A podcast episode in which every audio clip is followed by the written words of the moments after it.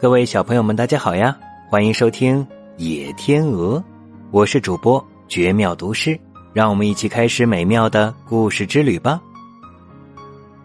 太阳下沉的速度很快，最后只剩一颗星星那么大。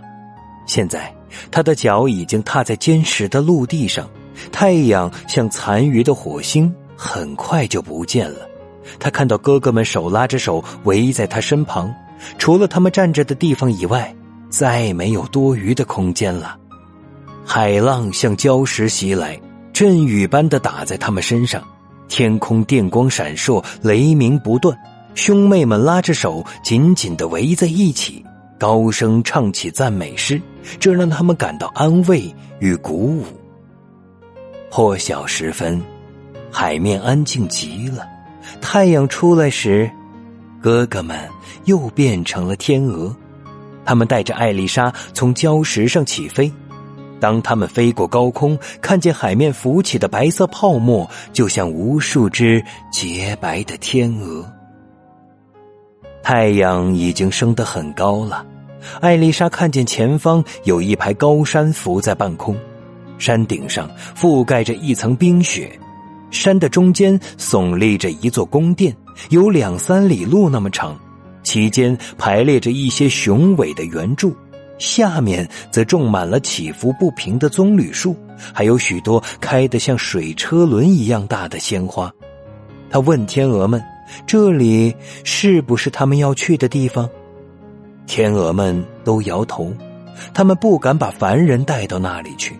因为他看到的是摩尔甘娜仙女变幻莫测的仙宫，艾丽莎凝视着他。突然，山岳、宫殿、棕榈和鲜花都不见了，取而代之的是二十座壮丽的教堂，它们全都有着高高的尖塔。艾丽莎似乎听到教堂里传来一阵风情清脆的声音，而事实上，她听见的是海的呼啸声。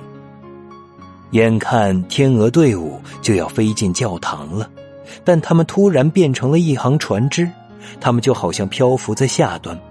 艾丽莎向下看去，原来那些船只是一层海雾，真是一场变幻万千的奇景啊！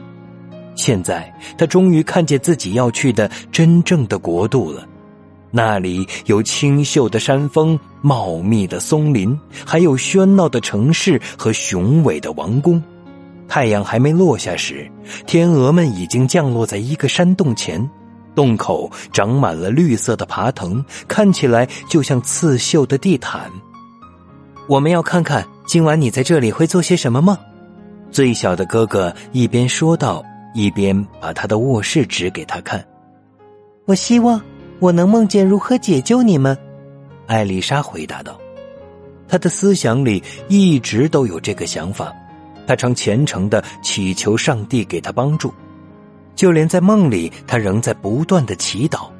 于是，她感觉自己好像飞到了天空，飞到摩尔甘娜仙女的宫殿里，仙女正在迎接她。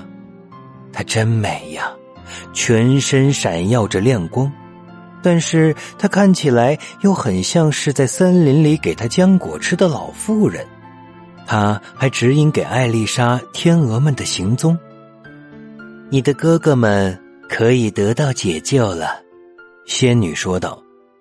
但是，你必须有足够的勇气和毅力。海水比你娇嫩的手还要柔和，可它能把坚硬的石头磨圆。当然。它是没有痛感的，而你的手却会感到疼痛。它没有心，不会遭受到你所忍受的种种痛苦。看见我手里这些带刺的荨麻了吗？你睡觉的洞口周围长满了这种荨麻。